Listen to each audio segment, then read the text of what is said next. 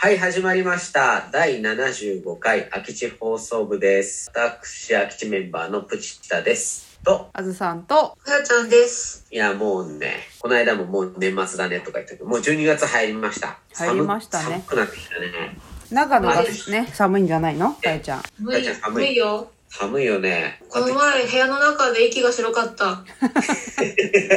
長野あるあるだあね。るあるだよね。あるあるです。うん。はい。そんな中、えっ、と、あずさんに訪れたある事件の話です。いきなり、はい、事件の話です ね。そうなんですよ。はい昨日さ、うちあら、りました。うちらさ、いつも土曜日に収録してるんですけど、今日日曜日なんですけど、昨日ちょっと予定があって、夜、はい。まあ、久しぶりにご飯食べ行ったんですよ。弟と夫と3人で。ど、どちらにさいえっとね焼肉屋さんって衣屋さんに行ってあのた牛タンとか食べてたんだけどおうおうおうなんかこう久しぶりに会ったし盛り上がったのでちょっと締めにラーメンでも食べ行こうかとか言って、ああ、その後にね。そうそうそうそう、はいはいでその近くのねラーメン屋さんあるかなって調べてうん。 2軒あったから、うんちょっと2軒とも近いからねじゃあちょっとこっちから行ってみようみたいな感じで1軒が目が見えたんだけどちょっと道路の向こう側だったから、最初こっちここっち近い方に行ってみようみたいな。その、夫と弟がですね、調べたところだから、まあ美味しいだろうと思って入ったら、なんかすっごいキャバクラみたいなところなのね。 えな、内キャ装バ、うんキャバクラみたいなところっていうのはあれか。ちょっとちょっと 待ごって、でラーメン屋さんに行ったんですよね。普通の町 中華。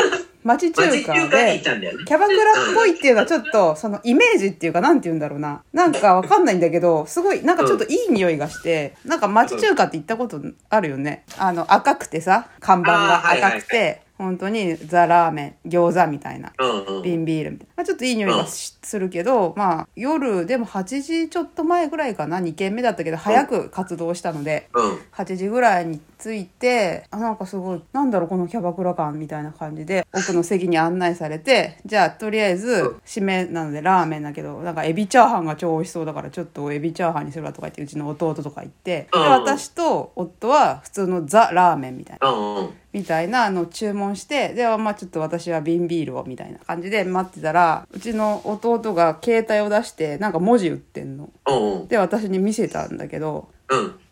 隣に白崎仁がいるって、 こう文字で訴えてきたわけ。知ってますか白崎仁さん。須崎仁さんって、あれホストあ、そうそうそうそう。はもう一番最初にホストそとういえばそうそう、みみたいたいな。なね。感はじいはいはいのはい。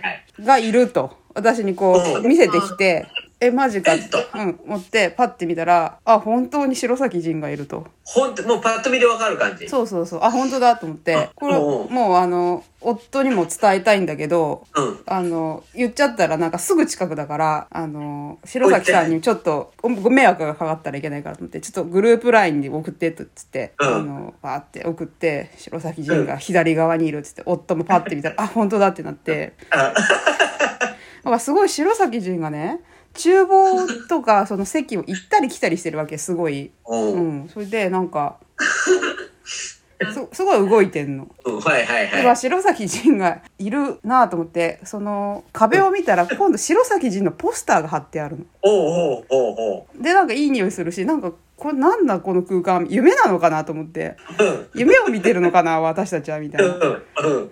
なんかし町中華だよね。そうそうなんだよ。でなんか厨房行ったり来たりして白崎仁してんだけどうちらにはうちらでエビチャーハンとラーメン来たからすごい美味しくてあ美味しいねって食べてて。おうおう。で厨房から戻ってきた白崎仁がめちゃくちゃでかい器持っててなんか大盛りのラーメンみたいな持ってきうてん食べててなんか店員さんとも話してるしで,、まあ、ででもうちら食事できてるわけですからそんな「あはいの白崎さんですか?」とかも言うわけもなくあうんうん食べてうん。で帰帰ろうかって帰ってで帰り道に検索してたらなんか白崎仁の実家だったねそこがあ、実家そうそうそうい。へえ。どういうことそなうんだそうそ うなんかそんなに私今このラジオで白崎さん白崎さんって言っていいのか分かんなかったんだけどめちゃくちゃ連呼してるけどね、そうそさうっきからもう10回以上言ってそうるそよう。そうなんか実家だったんだと思ってこれなんか途中で思ったのは、その、白崎仁さんがプロデュースしたラーメン屋さんなのかなとう思んった思の。ったじゃんでも本じゃなく当、て、うん実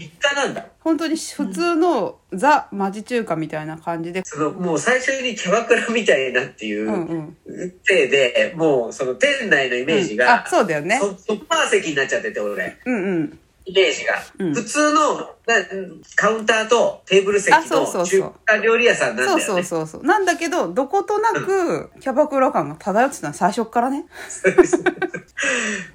でなんかあの実家とか帰ってご飯とか食べてんだと思ってすごいなんかあのいい人だなって思っあへえいや、すごい良かったじゃないでたすか。面白い面白体験でしたよ面白体験だね。うんいや、レアだな、それ、うんなかなか芸能人の実家に行っても、本人が来ることはね、そうだよねお店やってるで人とかねいたなとかしてなもねかうんないんじゃないですそうか。そうそうすごい、この間ね、ちょっと、この収録中じゃないけど、芸能、誰に会った芸能人話してたけあどあね。ああそういう話してたからきっとよ呼ばれましたね。そうですね芸能人。いいの。誰かいる楽しい。面白い面白い芸能い人や、さすがに一緒にラーメン食べた芸能人 はいないいね。ないかはい。うん。お店でうんでもそのいい人たちだよねその携帯でこう伝え合うっていうそう本人たちに迷惑をかけないようにしよなういようにこれすごく大事なことですよねそうだね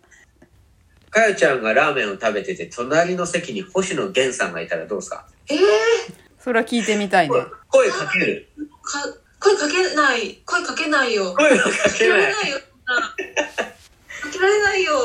どうするんだろう。顔は直視しますかできないね。